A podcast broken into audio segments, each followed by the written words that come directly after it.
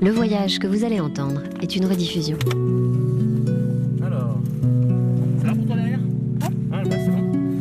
Donc là, t'as mis tes bouteilles d'eau. La ceinture de sécurité, c'est comme sur un avion normal. On a une ici, une boucle à droite, et t'as une grande à ta gauche. Ensuite, s'il faut évacuer l'avion, il y a cette manette qui est en position ouverte. Là, elle sera fermée. Tu ouvres là et tu tires la poignée. Il n'y a qu'une seule porte sur l'avion. D'accord? Ça, c'est l'évacuation. Tu de ça.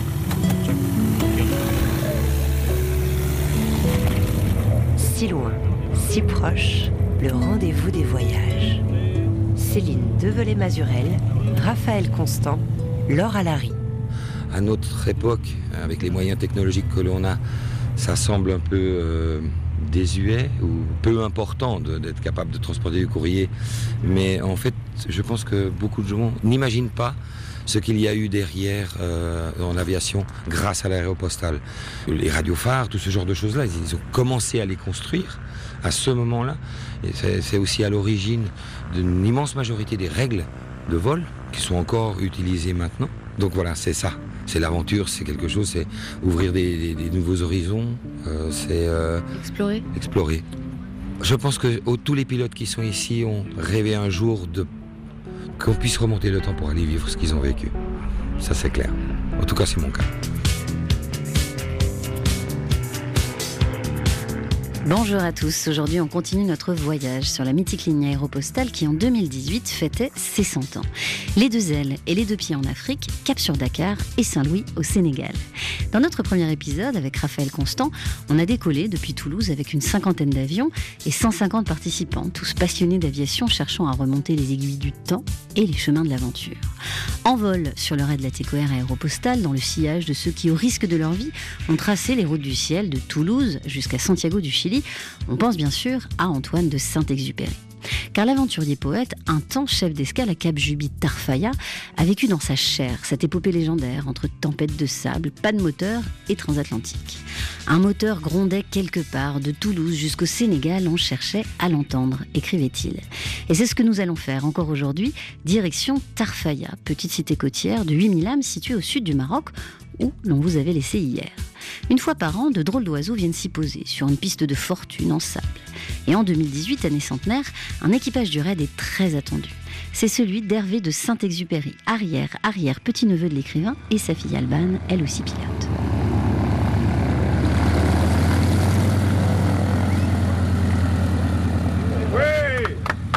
Voilà, la fondation Antoine de Saint-Exupéry.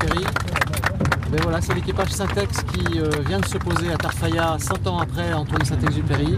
Et on, on est fiers d'être là pour créer du lien intergénérationnel. On sait que Syntex était le philosophe du lien, donc euh, à nous, dans la fondation Saint-Exupéry, de relever le défi de créer des liens entre les hommes. Hervé, au nom de la population de Tarfaya, on vous souhaite la bienvenue encore une fois.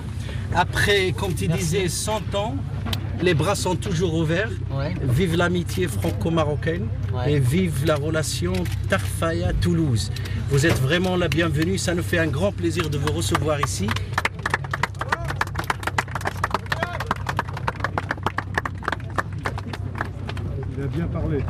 يعني كل واحد غادي يقبض الرساله ديالو ومن بعد غادي تجوا ديروا الرسائل ديالكم ياك يلا بداو Voilà, je vais vous expliquer un petit peu. ها غنشرح لكم Ça, c'est le, le sac de l'aéropostale, c'est le sac magique de la- l'aéropostale.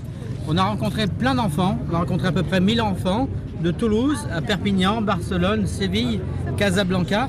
Et ils sont venus déposer leur courrier pour vous, les enfants de Tarfaya. Donc on va vous inviter à venir prendre un courrier et ensuite on vous invitera à déposer votre courrier. D'accord Et votre courrier va partir vers la Mauritanie, le Sénégal, l'Argentine, le Chili, l'Argentine et le, le Brésil. Allez. كاين ياسر كاين Allez, voilà. Et Vous pouvez, vous pouvez la lire si vous voulez. Qu'est-ce que t'as eu toi Maroc a un Séville. Marco, c'est un, un petit garçon qui s'appelle Marco, 9 ans.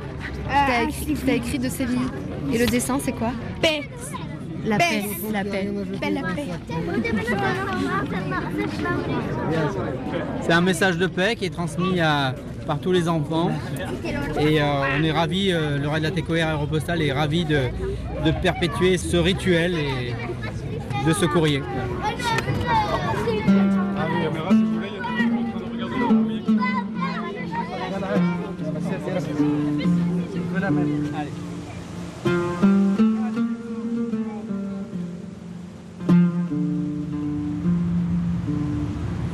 Mon nom c'est Mrabbi Rabbou Shaibata, Sadat, tout le monde m'appelle euh, m'appelle Sadat. Je suis le président de l'association des Amis de Tarfaya. Euh, on a créé cette association en 2003. Moi je dis toujours que Tarfaya c'est le seul endroit sur toute la ligne qui bat toujours au rythme de l'aéropostale et de la ligne. Rien n'a changé. Voilà le fort, la piste on était juste avant, la Casa del Mar qui est, euh, qui est dans la mer, on peut la voir. Ça date, on est devant le fort euh, entre euh, la mer euh, qu'on entend et donc le sable, le Sahara, le désert. Qu'est-ce qui reste aujourd'hui de ce fort devant lequel on est et qui est relativement décrépit, qui à la base était un grand fort en chaux blanche et aujourd'hui il en reste plus grand-chose? Euh, Juste à côté là, euh, c'est la maison du colonel espagnol. On voit la porte, elle est toujours là. Et on voit aussi, ça, c'est les bureaux, l'administration. Il y a Et une grande porte en bois Ouais. et la tour. c'est que un tiers de la- de- du fort. Les deux autres tiers, ils étaient détruits en 89. Euh, la maison des pilotes s'était calée à ce fort. Et On peut aller voir oui, c'est juste là. On peut. Voilà, c'est là, c'est la dalle. On peut voir les pierres jaunes là que tu vois, c'est la dalle de maison des pilotes. C'est leur. Euh, Donc il reste que la dalle, il n'y a plus les murs ni toit. Il n'y a, plus les murs, mais il y a une maison annexe à côté des hangars. Celle-là, elle est toujours euh, en bon état. Et on va, voir si on, peut, si on peut la visiter ensemble.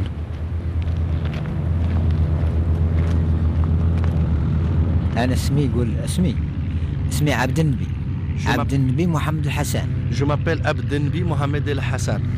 Vous êtes né ici? Oui, je suis né ici. والله تبارك الله Je suis un ancien de Tarfaya.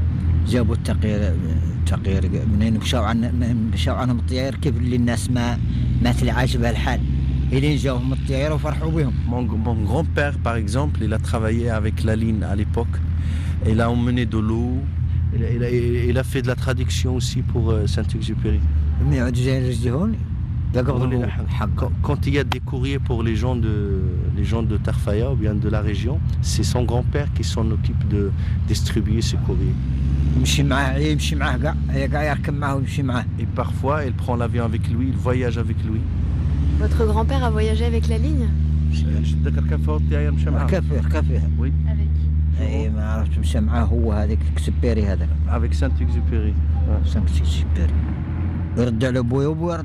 Mais mon grand-père et mon père, ils m'ont raconté son histoire.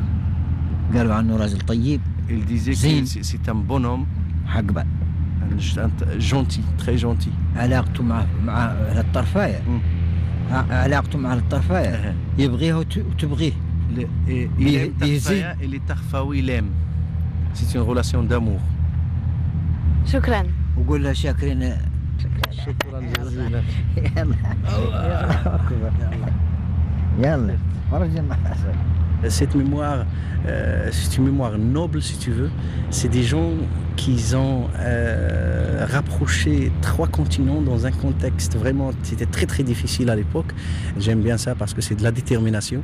Et effectivement, je pense que pourquoi pas classer cette ligne en tant que patrimoine mondial immatériel de l'UNESCO. Ça c'est un projet vraiment euh, immense.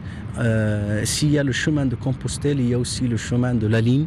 Donc euh, le, le- le volet historique, si tu veux, ça peut servir aussi dans l'économie, le tissu économique de la ville, pour encourager un tourisme de niche, un tourisme culturel qui nous lie euh, avec la littérature mondiale d'une part, mais surtout avec la France. Et si Tarfaya était ouvert à l'époque euh, pour les avions, avec le petit musée Saint-Exupéry qu'on a là, je pense que Tarfaya est comme avant, il est toujours, euh, toujours le Cap Jouy. Voilà.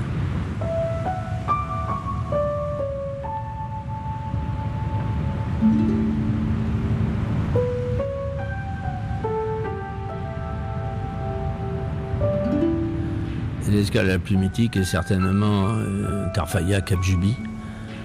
Mais l'histoire euh, n'aurait peut-être pas été celle qu'elle est aujourd'hui s'il n'y avait pas eu euh, Antoine de Saint-Exupéry qui arrive là comme euh, chef d'escale. À l'époque, on appelait ça chef d'aéroplace. Bernard Baquier, ancien pilote et historien de l'aviation. Alors c'était pas Cap Juby aujourd'hui Tarfaya, parce que ça s'est toujours appelé Tarfaya pour les autochtones. Tarfaya, ça veut dire d'ailleurs euh, là où pousse le tarfa. Le tarfa, c'est le tamaris. Alors effectivement, dans cet endroit isolé, parce que euh, le courrier passait euh, une fois par semaine. Alors les pilotes en affectation à Dakar le remontaient jusqu'au Cap Juby. Les pilotes en affectation à Casablanca les descendaient au Cap Juby. Là, on croisait le courrier. Les premiers retournaient à Dakar, les seconds à Casablanca. Alors des fois, euh, il, se faisait qu'il y avait un avion en panne, il fallait attendre l'autre. Alors c'est pour ça que on a vu de temps en temps euh, Mermoz, euh, Henri Delaunay et quelques autres qui passaient leur temps quelques jours au Cap Juby, Tarfaya. Et, et alors Saint-Exupéry, effectivement, il a été envoyé là pour faire une espèce d'ambassade auprès du gouverneur espagnol de la Peña et euh, il arrive euh, le 14 octobre 1927. Euh, Mais la plupart du temps, avec ces deux mécaniciens, ils étaient seuls. Et donc, Saint-Exupéry, lui, il avait même essayé d'apprivoiser un fennec. Alors, ce sont deux choses remarquables parce que le mot apprivoiser, il va nous le répéter dans Le Petit Prince. Et le fennec, bien sûr, c'est le renard du Petit Prince. Alors, vraiment, on se rend compte là, à Tarfaya, à Cap Juby, l'impression que lui a fait le désert euh, sur son âme de poète. Saint-Exupéry, lui, était déjà fameux, pas du tout euh, comme écrivain, parce qu'il n'avait rien publié quand je suis passé sur la ligne, mais par son comportement singulier de rêveur, de poète. Il vivait euh, habillé d'une gandoura toute la journée, il volait, il allait euh, faire des reconnaissances autour du, de ce pénitencier dans un avion qu'on lui avait confié, il, euh, toujours habillé de sa gandoura. Il allait se poser dans le désert, il voyait un aérolite et il montait dessus, fumait sa pipe, rêvait. Bref, il était connu plutôt comme un original. Joseph Kessel, Archivina, 1956. Alors, je m'appelle euh, François Daguet, neveu et filleul d'Antoine de Saint-Exupéry. Saint-Exupéry n'est devenu vraiment lui-même le jour où il a commencé à prendre en charge euh, le courrier postal entre Toulouse et... Parce que là, il retrouve des camarades, un milieu qu'il aime, euh, il court les mêmes dangers, les mêmes risque dans un métier qui enseigne le sens précis de, du devoir. Il a un besoin de contact. Donc, il se permet de traverser deux kilomètres de désert pour euh, rencontrer les gens des tribus euh, de nomades, et il est accepté. Plusieurs fois, il est même invité à boire le thé sous la tente avec les chefs. Et il a là des contacts avec tous ces gens qui l'apprécient parce qu'il n'arrive pas là en ennemi, mais au contraire en ami. Et il, est apprécié. Ça a été toujours pour Antoine un besoin d'aller vers l'autre. Toujours. Que ce soit un général, que ce soit un paysan, un ouvrier, il n'y a pas pour lui pas de différence, il va voir un homme.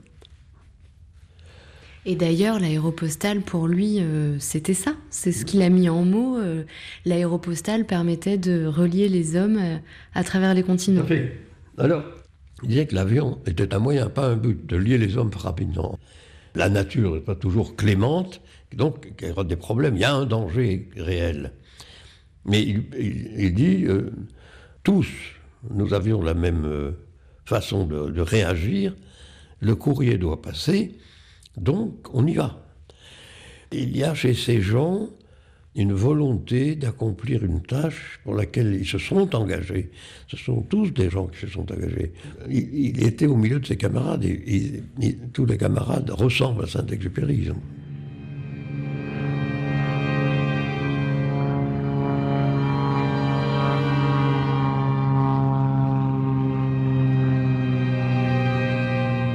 S'agit point ici d'aviation. L'avion, ce n'est pas une fin, c'est un moyen. Ce n'est pas pour l'avion que l'on risque sa vie. Ce n'est pas non plus pour sa charrue que le paysan laboure. Mais par l'avion, on quitte les villes et leurs comptables et l'on retrouve une vérité paysanne. On fait un travail d'homme et l'on connaît des soucis d'homme. On est en contact avec le vent, avec les étoiles, avec la nuit, avec le sable, avec la mer. On ruse avec les forces naturelles. On attend l'aube comme le jardinier attend le printemps. On attend l'escale comme une terre promise. Et l'on cherche sa vérité dans les étoiles.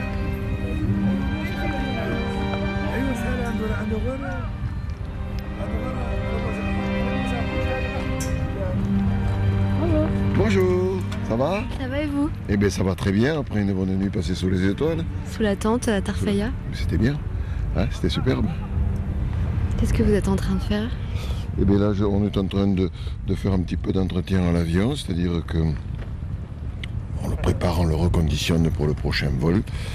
Là on est en train de, de nettoyer un petit peu les, les, les, les- les verrières parce qu'avec le sable ça risque de- d'esquinter les joints qu'il y a et de nous procurer des fuites qui causeraient problème ici. C'est un peu le problème de poser un avion dans le désert. C'est un peu le problème parce qu'il y a un environnement qui est un peu plus hostile, c'est-à-dire il y a le sable euh, notamment qui est, qui est très corrosif. Donc euh, c'est pour ça qu'il faut faire un petit peu plus d'entretien et de vérification que euh, lorsque on se trouve euh, chez nous en Europe où tout est beaucoup plus stérilisé, disons. voilà. Il est à peine 8 heures, on voit un beau lever de, soleil derrière nous, sur la piste de Tarfaya. Ouais. C'est quoi le programme aujourd'hui, Jean-Pierre? Je crois que ça va commencer par une photo de groupe qui va être quelque chose de très sympathique. Ensuite, euh, ben, le programme de la journée, on va, décoller d'ici pour aller rejoindre euh, Nouadhibou, euh, en Mauritanie.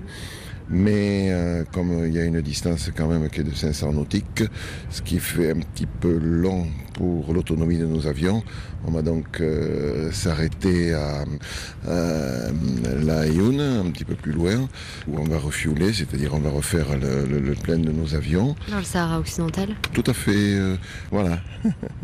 Là, c'est la première fois que vous veniez à Tarfaya? Non, non, non, ça fait plusieurs fois. Ça doit faire euh, huit fois que je viens à Tarfaya, et chaque fois c'est avec un plaisir toujours intense. Et je crois qu'on ne s'en lasse pas de venir ici. C'est vrai que là, je vois cette nuit sous les étoiles, sous les tentes, c'était vraiment extraordinaire. On avait vraiment l'impression d'appartenir et d'être dans un autre monde, ce qui nous fait beaucoup de bien, je crois, dans notre vie quotidienne. Bon, je vous laisse prendre la route vers la Mauritanie. Merci, mais on, on- on va essayer de continuer. Bon Merci. vol. Merci. On y va, Raphaël On y va.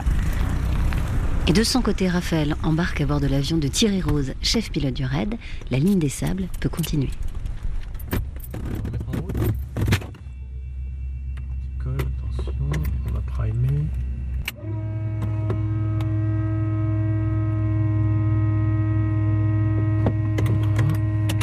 Injecter l'essence, personne devant, sécurité, pas de gamin. Voilà, on démarre. On est monté, on va se mettre un peu de clim. Ça fait du bruit. L'étape Cap Juby, Villa Cisneros représente 600 km. Et c'est là qu'il y avait le survol de la dissidence la, plus forte. C'était un peu relié euh, à la guerre du Rif au nord du Maroc. hein. Les problèmes ont commencé à partir du moment où on rentrait dans le Rio de Oro et qu'il fallait se poser euh, aux endroits où il y avait des forts espagnols, de sorte à être protégé plus ou moins des morts dissidents. Plus au sud, là, ça allait mieux parce qu'on retrouvait les positions françaises en Mauritanie, et en particulier euh, Port-Étienne, euh, Nouadhibou, et bien sûr ensuite le Sénégal avec Saint-Louis du Sénégal et Dakar.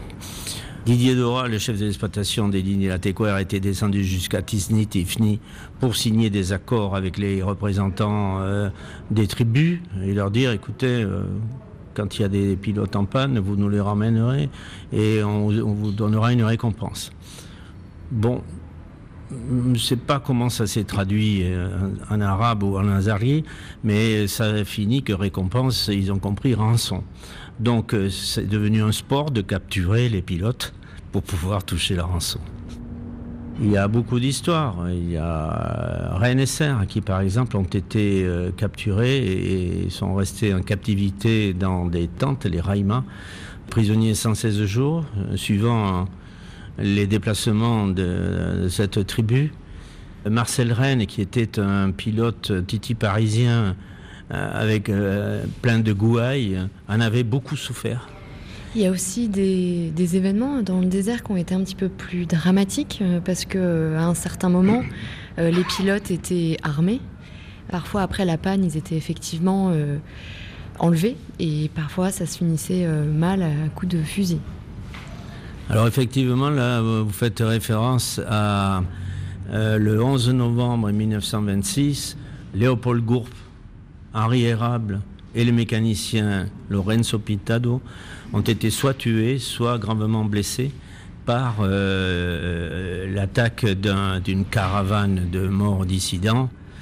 Et on s'est rendu compte rapidement, parce qu'il y a eu là, après cette affaire, la première grève des pilotes de ligne, il faut en parler, la première grève des pilotes de ligne s'est passée avec des pionniers.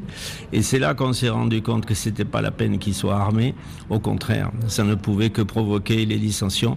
Il fallait simplement faire passer le message aux tribus du désert qu'ils volaient pour la paix, ils ne volaient pas pour la guerre, qu'ils ne transportaient que des lettres d'amour et des lettres d'affaires, et, non pas des armes ou des bombes, etc.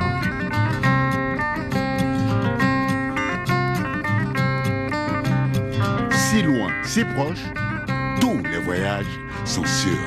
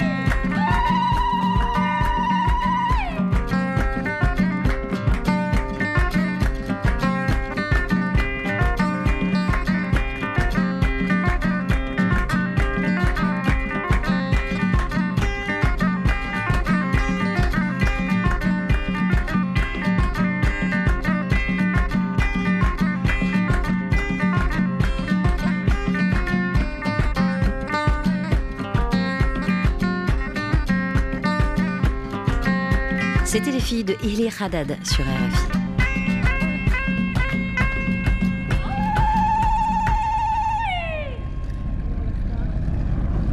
Regarde, on voit des. Qu'est-ce que c'est Des morceaux de pierre ouais, il y avait C'est une plaque écrit. là.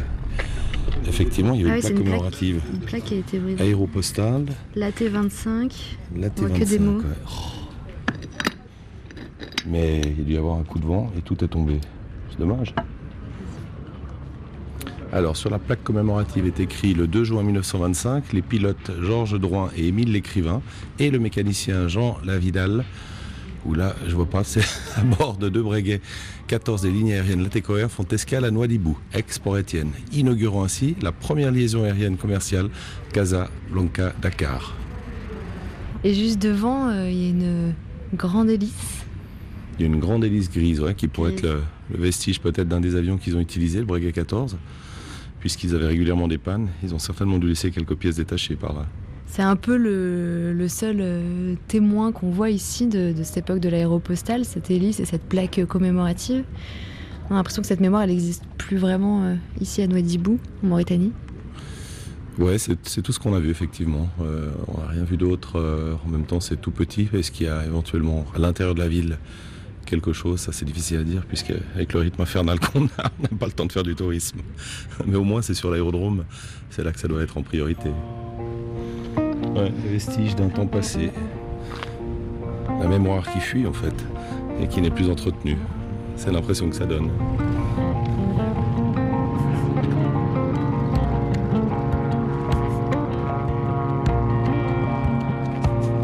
Sur les traces des pionniers de l'aviation, avec Raphaël Constant parti sur le RAD Latéco Air aéropostal, en voyage, d'escale en escale.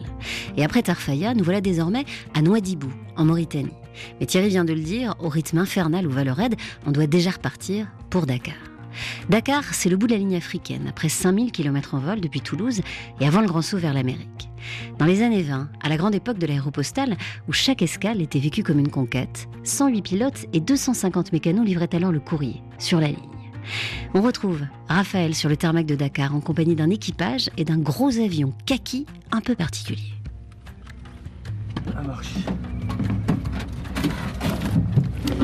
Donc Pierre a déposé le filtre à air et nettoyé le filtre à air pour voir s'il y avait du, du sable ou des particules à l'intérieur euh, qui empêcheraient le refroidissement du moteur. Parce que là, l'avion nous a amené euh, de France à Dakar, il faut qu'il nous ramène. Donc il faut qu'on le bichonne un peu. C'est un point milieu ici, tu vois. On a eu de la chance, on n'a pas eu de, de vent de sable non plus. hein. Ouais, jusqu'à présent, il n'y a pas eu Avec de vent de euh, sable. voilà, le survol, je pense, de la mer qui a fait que euh, l'humidité a collé un peu le sable, mais Oui. sans plus. Pascal Oui, Sac plastique, s'il te plaît. je te donne ça. Faut que je passe là, il y avait un. Donc euh, vous allez voler dans le broussard alors. Tout à fait, je lève avec euh, le broussard aujourd'hui. Bon, une des grandes aventures de votre vie alors. Pourquoi? Non, parce que c'est un avion différent des autres avions du RAID. Et vous allez voir, c'est une belle expérience, c'est un bel avion d'observation. Vous verrez bien ce qui se passe au sol. Je pense que vous serez content de, de ce voyage-là. C'est quoi cet avion, dites-moi? Donc c'est un avion fabriqué en France dans les années 50-60. Il a été construit de manière à pouvoir se poser euh, sur des terrains non préparés, euh, d'où son nom de broussard. Il peut se poser dans la brousse. Quoi. Et il a une envergure euh, dix fois supérieure aux autres Alors la hauteur, on peut l'estimer à, à 3,50 m. Euh, L'envergure, je crois qu'on est à 14 mètres d'envergure, oui. 14 mètres d'envergure. Donc une grande aile avec euh, une grande largeur qui lui permet de voler lentement euh, sans décrocher. Le décrochage sur un avion, c'est quand on n'a pas assez de vitesse et que l'avion s'enfonce ou tombe. Puisque pour faire de l'observation, on a besoin que l'avion évolue à des vitesses faibles. Donc voilà, il, a été construit vraiment dans ce sens-là, dans ce but-là. De faire en fait ce voyage-là avec cet avion, ça avait beaucoup de sens puisqu'on on se rapproche beaucoup plus de l'esprit en fait des pionniers.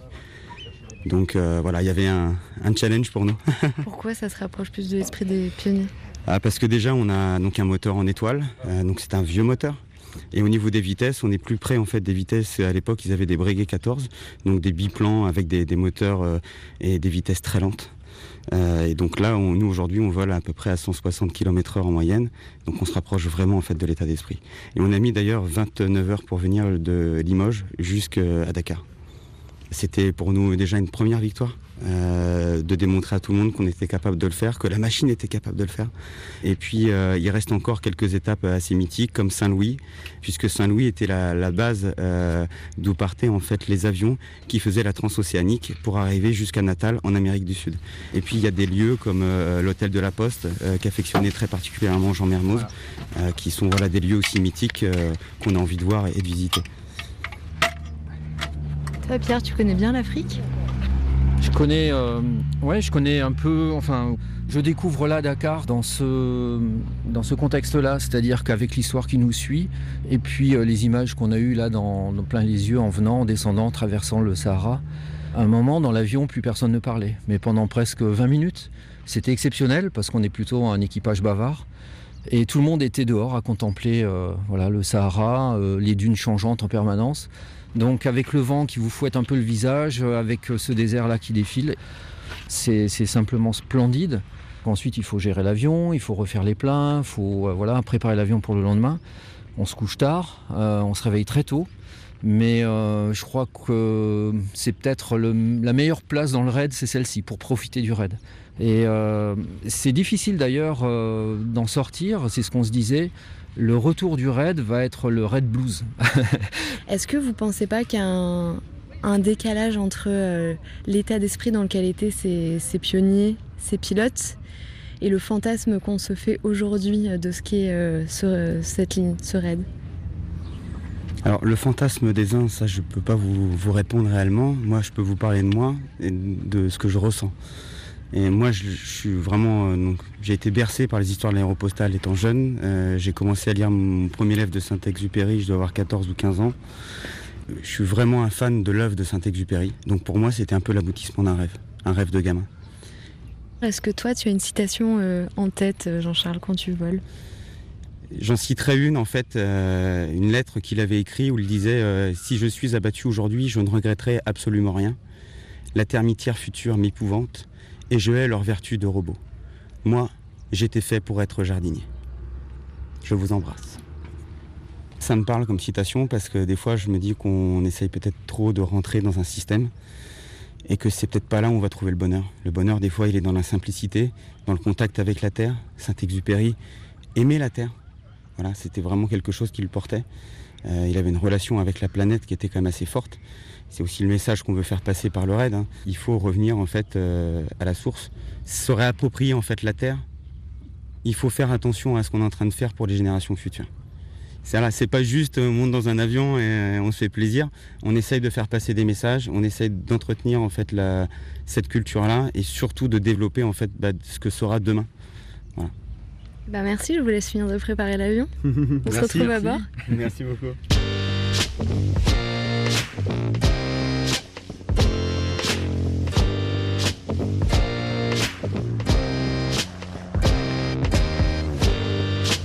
Donc je m'appelle Raphaël Donjon et je suis éco-explorateur.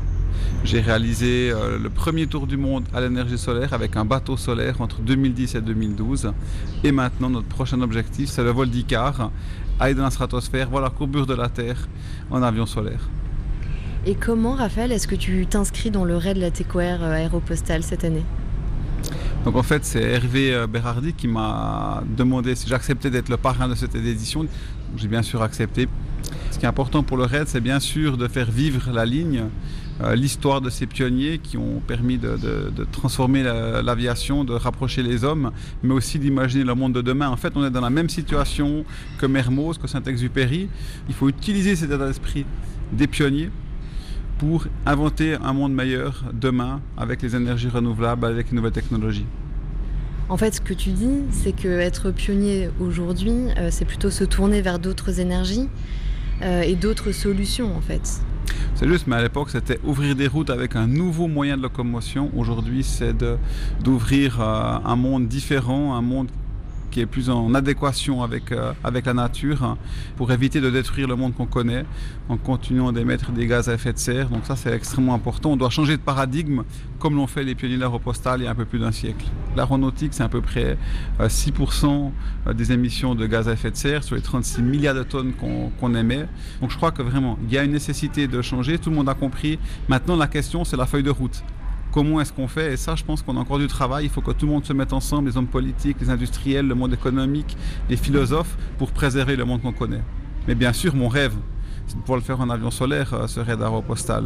Là, on voit que c'est pas encore possible aujourd'hui, mais on est à la porte de, de cette possibilité pour que d'ici un an, deux ans, trois ans, on puisse faire euh, cette route, mais à, à l'énergie solaire et à l'électricité. Et ça, ce sera une étape assez incroyable. Qu'est-ce que tu as constaté, toi, en survolant euh, toutes ces escales et, ces différents pays de Toulouse euh, jusqu'à Dakar, jusqu'à Saint-Louis du Sénégal?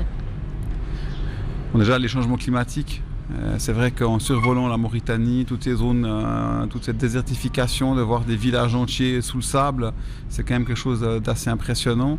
De parler aussi avec les gens, hein, de discuter avec eux. En Mauritanie, par exemple, il y a 15, 20 degrés de plus. hein, c'était un endroit où il fallait, il y a encore 15 ans, qui était relativement tempéré. Et maintenant, on est dans, des températures qui sont extrêmes, qui font que même en avion, on a de la peine. On doit prendre de l'altitude pour pouvoir être dans des températures qui nous permettent de voler correctement.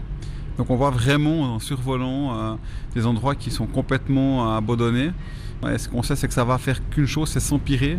Augmentation de la température, de retrait du trait de côte avec l'augmentation du niveau de la mer, diminution des rendements agricoles.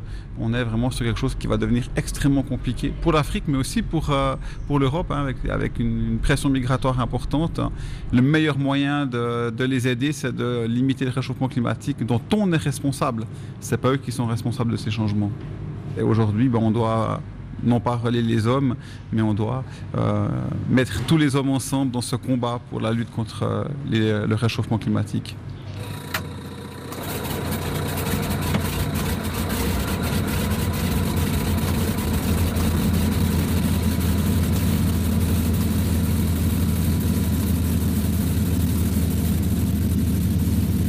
Euh, d'accord, Fox Mike Novembre, bonjour. Fox Mike Novembre, l'immatriculation complète s'il vous plaît. Oui, Fox Fox Mike Novembre à Broussard au parking euh, militaire, donc pour euh, rouler. Ouais, ok. Sécurité à gauche à droite, c'est bon. Les portes sont fermées, verrouillées. Dakar Saint-Louis avec 105 nautiques. Fox Mike Golf, dernier vent 300 degrés 06, rappelez en vol. Ok, décollage à 06. Top. Puissance. Allez. Attention, laisse un peu trop, peut-être pas trop fort. Voilà. Alors 200 degrés, tout va bien, tempédule c'est nickel, essence c'est nickel. Voilà, super. Voilà le port du pêcheur. Ouais. Ah, c'est beau, hein. On voit pas mal de pirogues aussi. Ouais. Et là en face c'est le lac Rose Ouais, tout à fait, le lac Rose. Ça devait être un soulagement pour les, les pilotes de l'aéropostale. Tu vois, une fois qu'ils arrivaient à Saint-Louis, euh, le Saint-Louis-Dakar, ça devait être le- la Ouais. cerise sur le gâteau. là. C'était le, ouais, le soulagement, je pense. Ouais, je pense, parce que là, bon, il n'y a plus grand chose comme risque et euh, il y a du monde autour, tu vois, ils sont pas tout seuls. La liaison Toulouse-Casablanca existait déjà depuis euh, presque deux ans et euh, l'ATCOR avait décidé de la prolonger sur Dakar et à cet effet avait euh, ordonné un vol de reconnaissance euh, en mai 1923. Trois avions étaient partis de Casablanca avec euh, Del Rieux, Ham et Cueil et s'étaient posés tout à fait normalement après trois ou quatre jours de voyage à Dakar.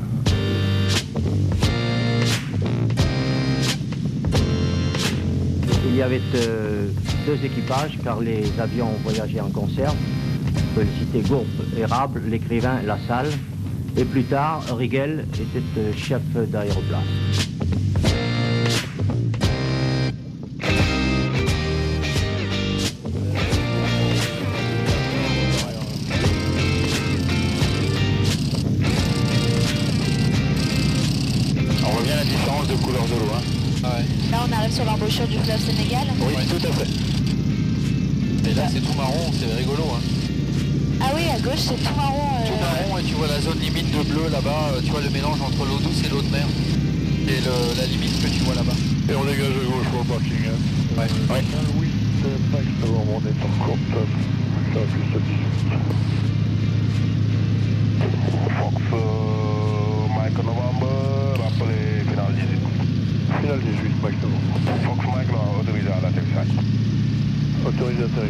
Novembre.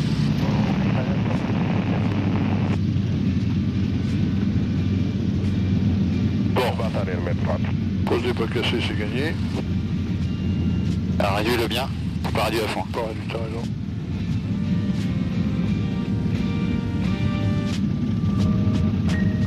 Welcome to Saint-Louis.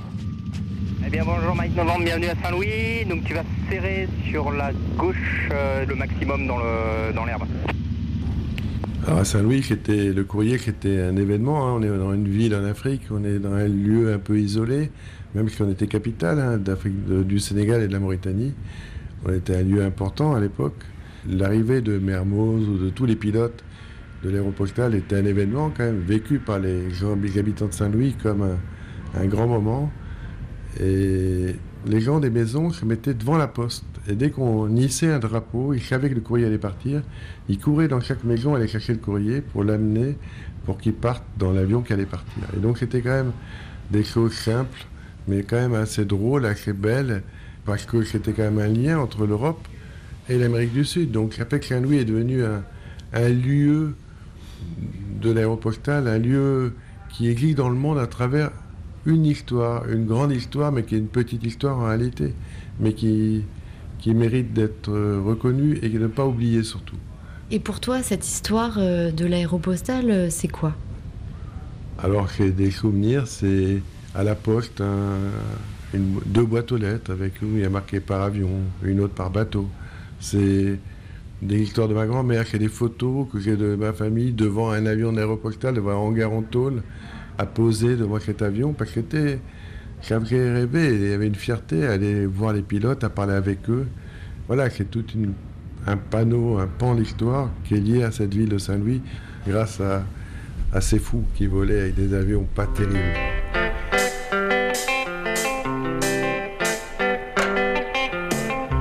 Saint-Louis du Sénégal, illustre cité océane, les Saint-Louisiens comme Jean-Jacques Bancal qu'on vient d'entendre ont encore la mémoire de l'aéropostale. Il faut dire qu'avec son architecture coloniale typique, ses balcons et ses patios classés aujourd'hui patrimoine mondial de l'UNESCO, tout ici rappelle l'influence de l'ancienne métropole, capitale de l'Afrique occidentale française dès la fin du 19e siècle. Saint-Louis a aussi été un temps, avant Dakar, le point de départ des transatlantiques, quand les bateaux, puis les avions de la ligne s'élançaient vers l'Amérique. La figure de Jean Mermoz, héros de la transatlantique, plane d'ailleurs sur les lieux, que ce soit au petit musée de l'aéropostale de la ville ou au mythique hôtel de la Poste. Jean-Marie Dupart, enfant de l'aéropostale, vit à Saint-Louis depuis 10 ans.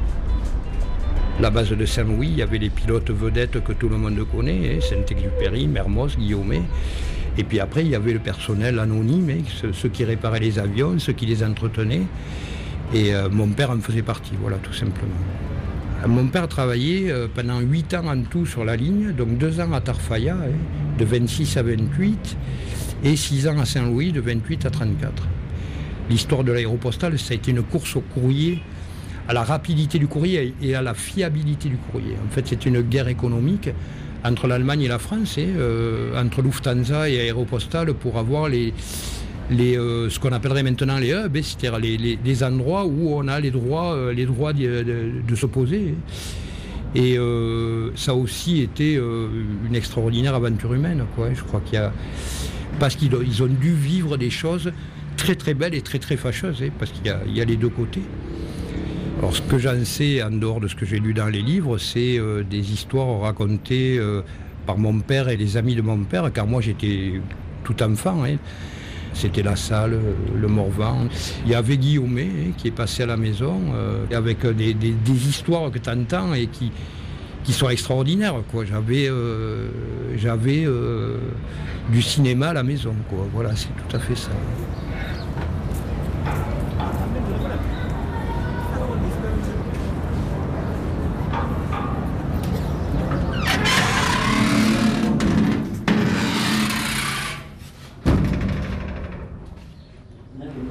Je m'appelle Moustapha Kanji, docteur en pharmacie, installé à Saint-Louis depuis 1970. L'aéropostale, tout Saint-Louisien de mon âge connaît l'aéropostale. Vous avez quel âge? J'ai 75 ans. Ce que j'en sais, je le tire par les livres, par les conférences et par la documentation.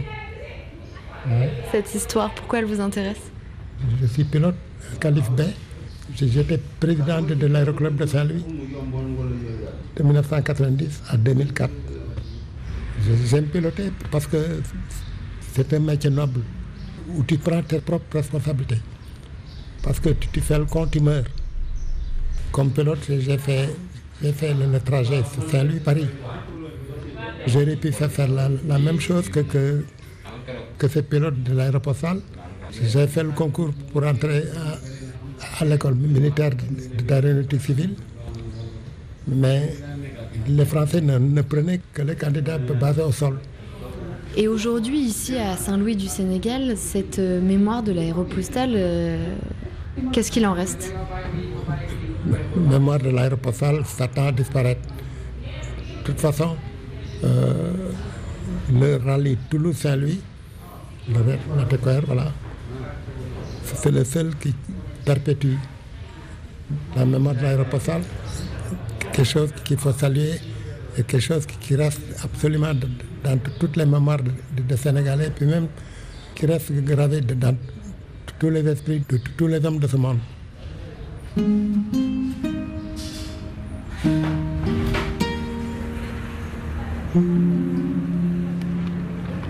Alors l'hydrobase.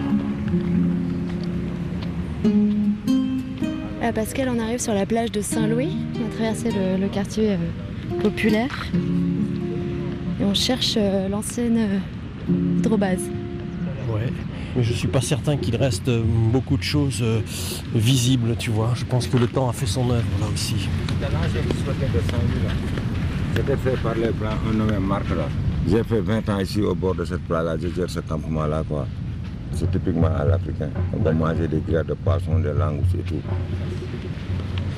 Je m'appelle Ibrahim Gueye. Du Black, je suis un ancien sapeur-pompier. Ma vie est là, dans cette plage. On est actuellement sur la langue de Barbarie. Parce qu'il y a le côté mer et le côté fleuve. Et le héros de l'aéropostale, il a été là, quoi.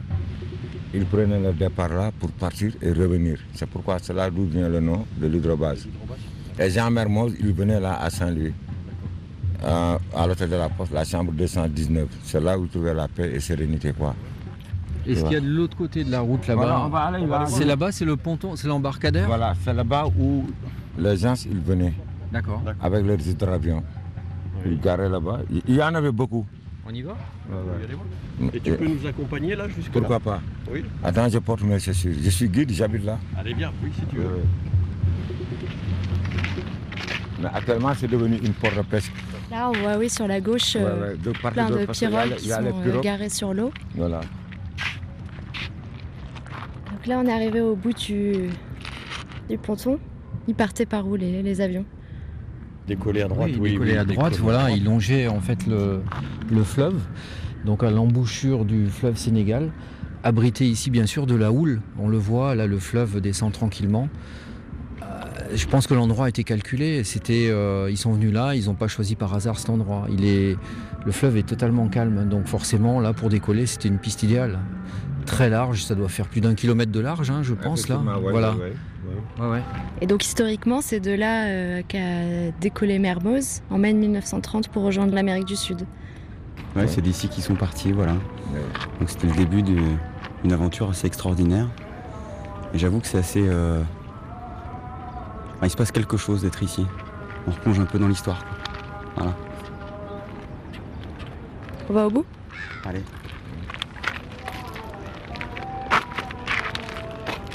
Ça donne envie de relire. En fait, nous, on est ici en train d'imaginer tout ça avec nos souvenirs de lecture qui datent d'il y a quelques années. Moi, je me souviens de ça, là, en y pensant. Tu vois, des récits où euh, ils essayaient, ils prenaient de l'altitude, bien sûr, parce que c'était plus simple pour eux euh, euh, de naviguer. Mais quand le temps se gâtait, euh, ils descendaient au ras des vagues, parce que c'était la seule vue du sol qu'ils avaient, le seul repère pour pouvoir euh, savoir s'ils s'ils volaient bien à l'horizontale. Mais maintenant, il faudrait tout remettre un peu euh, dans le bon sens et euh, Ouais, ouais. relire tous ces récits-là. Parce que là, maintenant, on a les images et on va recoller le texte là-dessus. et Ça va être, euh, ça va être euh, super. Pour nous, si tu veux, on a l'impression que ben, on, a fait, on, on a fait le raid de la TCOR. Aujourd'hui, on est sur le retour.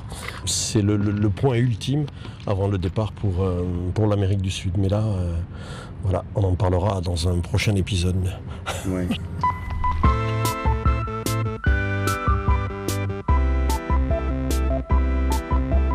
Du courrier et des ailes, c'était un reportage de Raphaël Constant réalisé par Laura Larry. Merci à Vladimir Cagnolari pour sa lecture de Terre des Hommes de Saint-Exupéry. Merci au Red La Técoère, Aéropostal, de nous avoir embarqués avec eux. Merci à Lina et à la Sonothèque de RFI pour leurs archives. Merci enfin au labo RFI. Si vous voulez prolonger le voyage, un long format multimédia de Raphaël Constant et Julien Masson est disponible sur le site de RFI rubrique web documentaire. Céline Develay-Mazurel, Laura Larry, on vous dit à demain pour de nouveaux voyages.